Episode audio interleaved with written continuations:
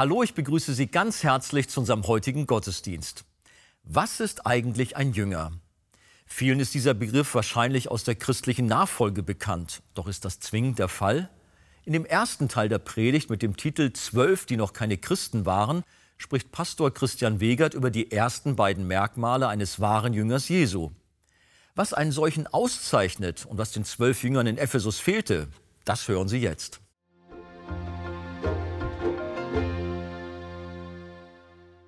Liebe Gemeinde, liebe Freunde, wenn ihr Kraft habt, dann steht doch einmal noch kurz auf, weil wir jetzt unseren Bibeltext lesen möchten, der der heutigen Predigt zugrunde liegt. Apostelgeschichte Kapitel 19, Vers 1 bis 7. Es geschah aber, während Apollos in Korinth war, dass Paulus nachdem er die höher gelegenen Gebiete durchzogen hatte, nach Ephesus kam. Und als er einige Jünger fand, sprach er zu ihnen, Habt ihr den Heiligen Geist empfangen, als ihr gläubig wurdet? Sie aber antworteten ihm, wir haben nicht einmal gehört, dass der Heilige Geist da ist. Und er sprach zu ihnen, worauf seid ihr denn getauft worden? Sie aber erwiderten, auf die Taufe des Johannes. Da sprach Paulus, Johannes hat mit einer Taufe der Buße getauft und dem Volk gesagt, dass sie an den glauben sollten, der nach ihm kommt. Das heißt, an den Christus Jesus. Als sie das hörten, ließen sie sich taufen auf den Namen des Herrn Jesus. Und als Paulus ihnen die Hände auflegte, kam der Heilige Geist auf sie und sie redeten in Sprachen und weissagten. Es waren aber im Ganzen etwa zwölf Männer. Amen. Nehmt doch gerne Platz. Meine Predigt habe ich überschrieben mit den Worten zwölf die noch keine Christen waren. Wir sehen hier, dass der Apostel Paulus auf seiner dritten Missionsreise in die Stadt Ephesus kommt. Dort, wie wir gelesen haben, begegnet er, Vers 7, etwa zwölf Männer. Sie waren Jünger von Johannes dem Täufer. Johannes der Täufer war der letzte alttestamentliche Prophet, der die Menschen auf das Kommen des Messias Jesus Christus vorbereitet hat.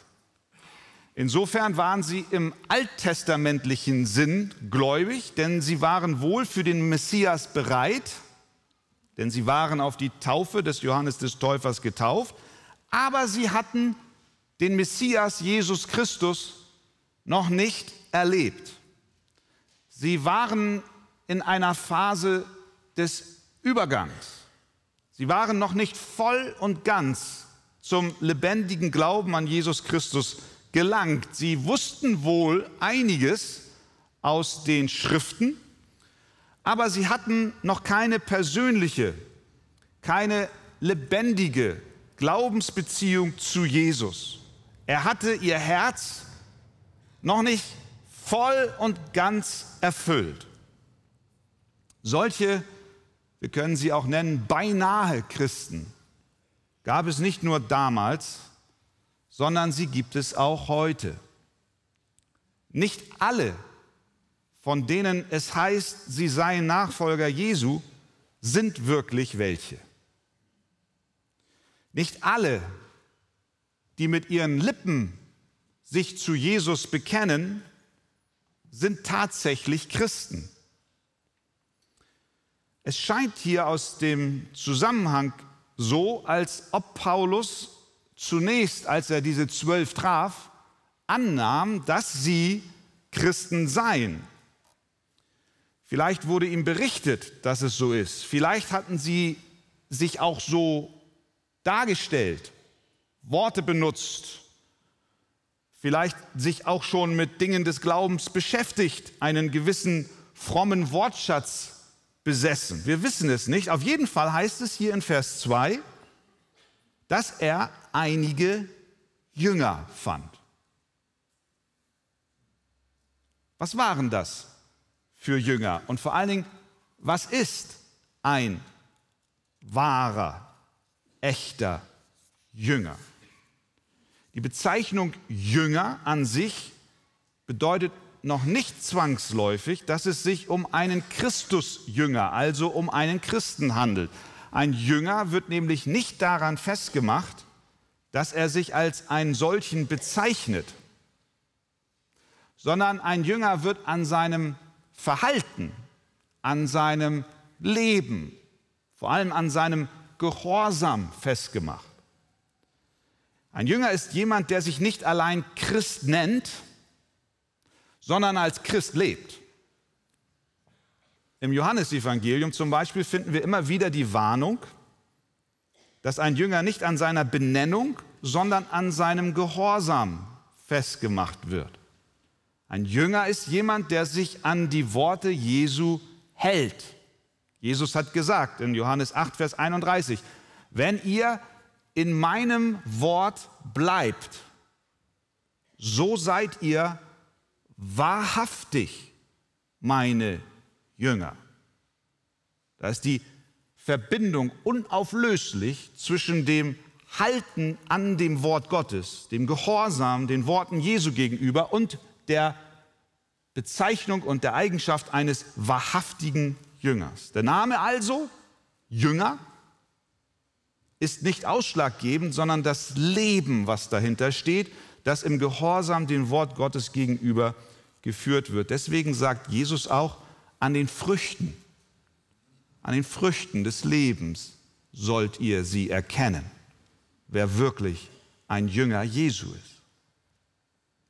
Auch in Johannes 6, als Jesus lehrte, dass niemand zu ihm kommen kann, es sei denn, es ist ihm vom Vater gegeben, da waren einige Zuhörer, ja sogar Nachfolger empört über das, was er sagte. Diese Rede, lesen wir, war ihm zu hart. Und dann heißt es weiter in Johannes 6, Vers 66, aus diesem Anlass zogen sich viele seiner Jünger zurück und gingen nicht mehr mit ihm. Sie waren vom Namen her Jünger, aber sie waren nicht bereit, sich den Worten Jesu zu unterordnen. Als er sagte, niemand kommt zum Vater, es sei denn, dass der Vater es ihm gibt, Niemand kommt zu mir, es sei denn, der Vater gewährt es ihm. Da war es ihm zu heiß. Da haben sie sich umgedreht und folgten nicht mehr nach. Sie waren nicht wirkliche, echte Christus-Nachfolger. Paulus nun trifft hier in Ephesus auf diese zwölf, die uns als Jünger vorgestellt werden. Aber die Frage bleibt, waren es echte Jünger? Genau diese Frage bewegte den Apostel Paulus, weil er sich offensichtlich nicht ganz sicher war, ob diese zwölf nur dem Namen nach oder wirklich Jünger Jesu waren, hatte er Fragen an sie. Irgendetwas veranlasste ihn, sie zu prüfen. Damit handelte er in Übereinstimmung mit dem, was die Bibel uns immer wieder aufträgt zu tun. Derselbe Apostel Paulus schreibt in 2. Korinther 13, prüft euch, prüft euch selbst, ob ihr im Glauben seid. Stellt euch selbst auf die Probe. Mit anderen Worten, macht euch nichts vor.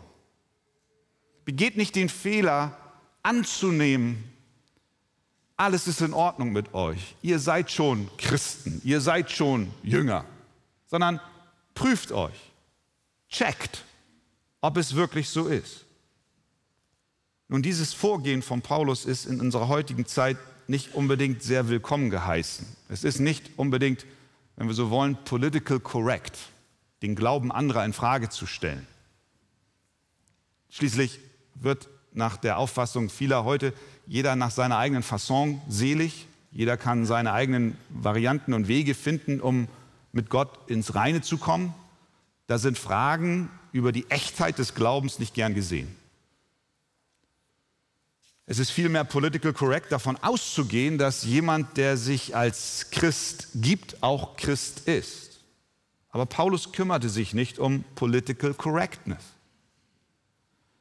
Ihm ging es um die Wahrheit. Und es ging ihm auch nicht um Rechthaberei. Oh, ich will jetzt hier mal klarstellen, du bist, du nicht, du bist, du bist nicht. Sondern es geht ihm um das Herz dieser zwölf. Er will ihnen dienen, er will ihnen helfen, er will ihnen die Augen öffnen über ihren wirklichen Zustand. Und das ist mein Gebet für diese Predigt, dass sie eine Hilfestellung für solche ist, die sich zu überprüfen haben, ob sie wirklich Jünger Jesu sind. Also, ein Jünger ist, wer nicht nur so genannt wird, sondern wer Gottes Wort gehorcht. Ein Jünger ist auch, wer den Geist Gottes hat. Weil Paulus sich nicht sicher war, ob diese zwölf wirklich errettet waren oder ob sie sich noch in alttestamentlicher Wartestellung befanden, deswegen stellte er ihnen eine Frage. Vers 2. Habt ihr den Heiligen Geist empfangen, als ihr gläubig geworden seid? Das ist eine interessante Frage. Aber die Frage ist nicht nur interessant, sondern ich glaube, sie ist die entscheidende Frage. Sie ist wie ein Lackmustest. Sie spricht das alles entscheidende Kriterium an. Denn Paulus weiß und er ist überzeugt, dass ein wahrhaft echter Christ stets den Heiligen Geist empfangen hat. Es ist nämlich nicht möglich, es ist nicht möglich, ein Christ zu sein, ohne den Heiligen Geist empfangen zu haben. Das war Jesus schon wichtig und deutlich und klar. Deswegen hat er, als er in der Nacht auf Nikodemus traf, der kam zu Jesus in der Nacht und hatte einige Fragen. Da hat Jesus diesem Nikodemus gesagt, dass wenn jemand nicht von neuem geboren wird, er nicht das Reich Gottes sehen kann. Hier geht es wieder um diese ganz entscheidende Frage, wie kann ich in das Reich Gottes kommen? Jesus antwortet ihm, Nikodemus, wenn du nicht von neuem geboren wirst, so kannst du nicht Teil des Reiches Gottes sein. Nikodemus denkt, er müsse noch mal in den Mutterleib zurück und ein zweites Mal geboren werden, wiedergeboren, also noch einmal hinein und wieder hinaus. Und dann kann er ins Reich Gottes kommen. Jesus sagt, nein, nein, Nikodemus, so habe ich das nicht gemeint. Sondern er hat gesagt, wahrlich, wahrlich, ich sage dir, wenn jemand nicht aus Wasser und Geist geboren wird, so kann er nicht in das Reich Gottes eingehen. Was aus dem Fleisch geboren ist, lediglich geboren ist aus dem Fleisch, das ist Fleisch. Und was aus dem Geist geboren ist, das ist Geist was aus dem Heiligen Geist geboren ist, das ist Geist und das kann das Reich Gottes sehen. Niemand kann in das Reich Gottes eingehen, wenn er nicht aus dem Geist geboren ist. Ist nicht möglich. Ein Widerspruch in sich. In Römer 8 schreibt Paulus ähnliches. Er sagt dort folgendes: Ihr aber seid nicht im Fleisch, sondern im Geist. Und dann kommt ein Zusatz, wenn wirklich Gottes Geist in euch wohnt.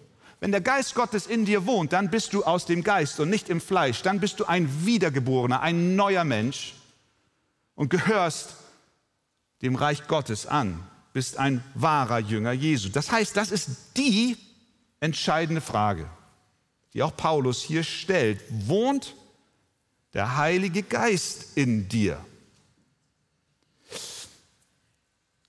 Es ist nicht entscheidend und das wird manchmal in unseren heutigen Tagen so kommuniziert. Es gibt so eine gewisse Offenheit spirituellen Dingen gegenüber, manchmal auch mystischen Dingen gegenüber. Und dann kommen manchmal Menschen zu dem Punkt, wo sie meinen, durch eine religiöse, mystisch-spirituelle Offenheit seien sie schon Christen. Das ist nicht, was die Bibel lehrt. Die entscheidende Frage ist nicht, ob du religiös, ob du spirituell oder ob du mystisch offen bist, sondern entscheidend ist die Frage, lebt der Geist Gottes in dir? Habt ihr, sagt Paulus, als ihr gläubig wurdet, habt ihr den Heiligen Geist empfangen? Paulus weiter in Römer 8, Vers 9, wer aber den Geist des Christus nicht hat, der ist nicht sein. So entscheidend ist diese Frage. Sie regelt die Zugehörigkeit zu Christus. Es kann keinen Christen geben, der nicht den Heiligen Geist hat. Das wäre ein Widerspruch in sich selbst. Diese Männer hatten also schon viel gehört, aber der Geist Gottes wohnte noch nicht in ihnen, denn ihre Antwort war, wir wissen noch nicht mal, dass der Heilige Geist da ist. Somit waren sie keine Christen. Mit seiner Frage macht Paulus klar, welche Kriterien ein Christ erfüllt. Ein wahrer, echter, gläubiger Christ ist jemand, der lebendigen Glauben an Christus verbunden mit Heiligen Geist hat. Und dieser Geist und sein Wirken ist offensichtlich erkennbar durch eine echte Lebensbeziehung mit Jesus, durch eine echte Nachfolge und durch ein umgewandeltes Verhalten und Leben.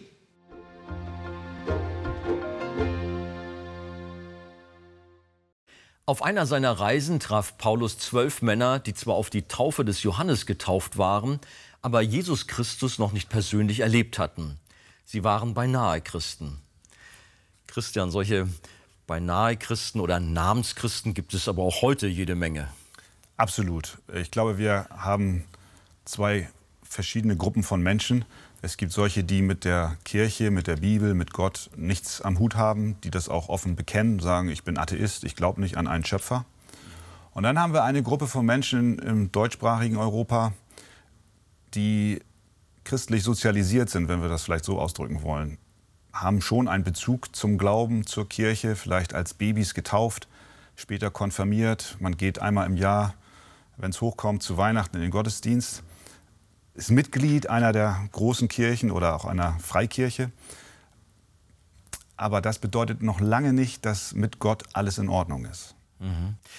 Aber ist es nicht vermessen, Menschen ihr Christsein abzusprechen? Verurteilen wir sie damit nicht?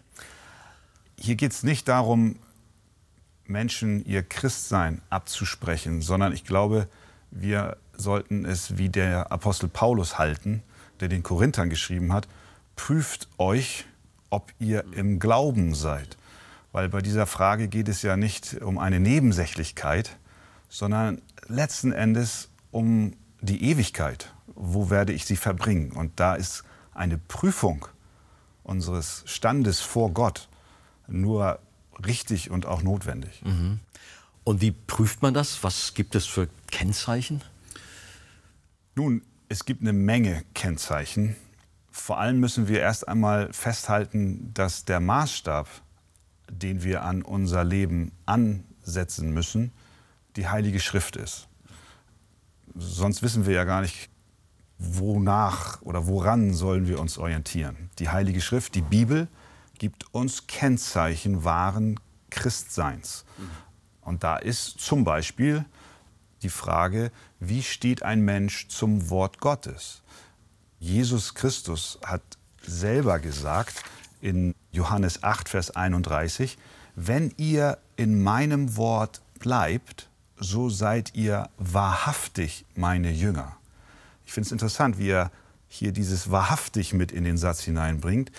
Da schwingt schon mit, man kann in der Nähe Jesu leben, aber nicht unbedingt wahrhaftig ein Jünger sein. Jesus hat es an anderer Stelle erlebt, als er den Menschen sagte, dass niemand zum Vater kommen kann, es sei denn, es ist ihm vom Vater gegeben. Mhm. Da waren die Leute empört und es heißt in Johannes 6,66, aus diesem Anlass zogen sich viele seiner Jünger zurück und gingen nicht mehr mit ihm.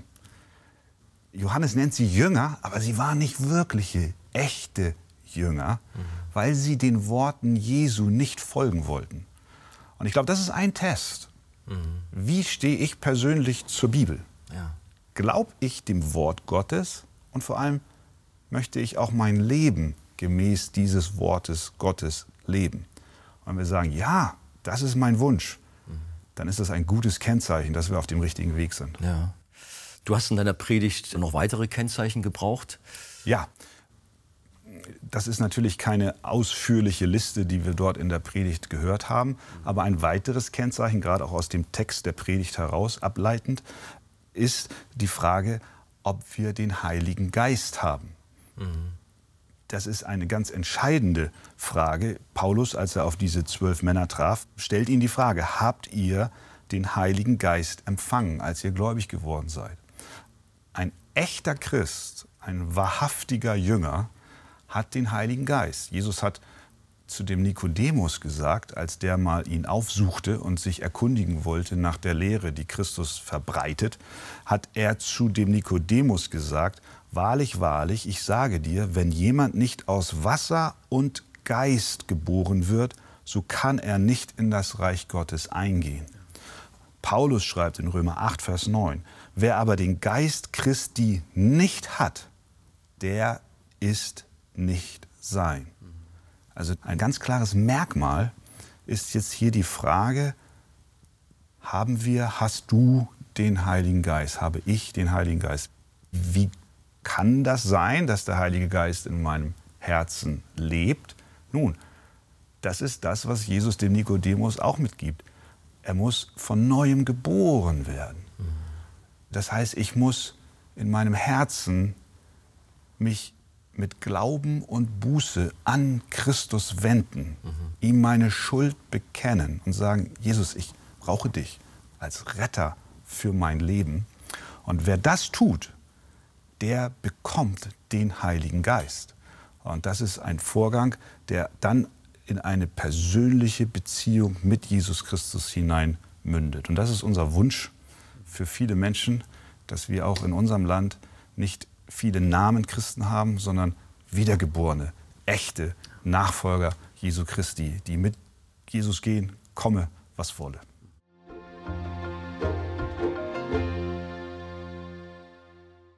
Eines der Kennzeichen eines wahren Jüngers ist, dass er den Geist Gottes hat. Wenn Sie weiterführende Informationen zu diesem Thema wünschen, empfehle ich Ihnen das Buch Das Evangelium Kennen und Genießen von Pastor Wolfgang Wegert. Lesen Sie besonders das Kapitel Der neue Mensch ist voll Heiligen Geistes. Ein Exemplar erhalten Sie auf Wunsch kostenlos. Wir freuen uns über jeden Kontakt zu unseren Zuschauern. Sie erreichen uns per Brief, E-Mail oder zu nachfolgenden Zeiten unter der eingeblendeten Telefonnummer. Näheres zur evangelisch reformierten Freikirche Arche finden Sie im Internet. Wir bedanken uns ganz herzlich bei allen unseren Zuschauern für ihre Unterstützung. Jedes Gebet und jede finanzielle Hilfe trägt dazu bei, dass wir die Fernsehkanzel produzieren und ausstrahlen können. Über eine Spende auf die eingeblendete Kontoverbindung würden wir uns sehr freuen.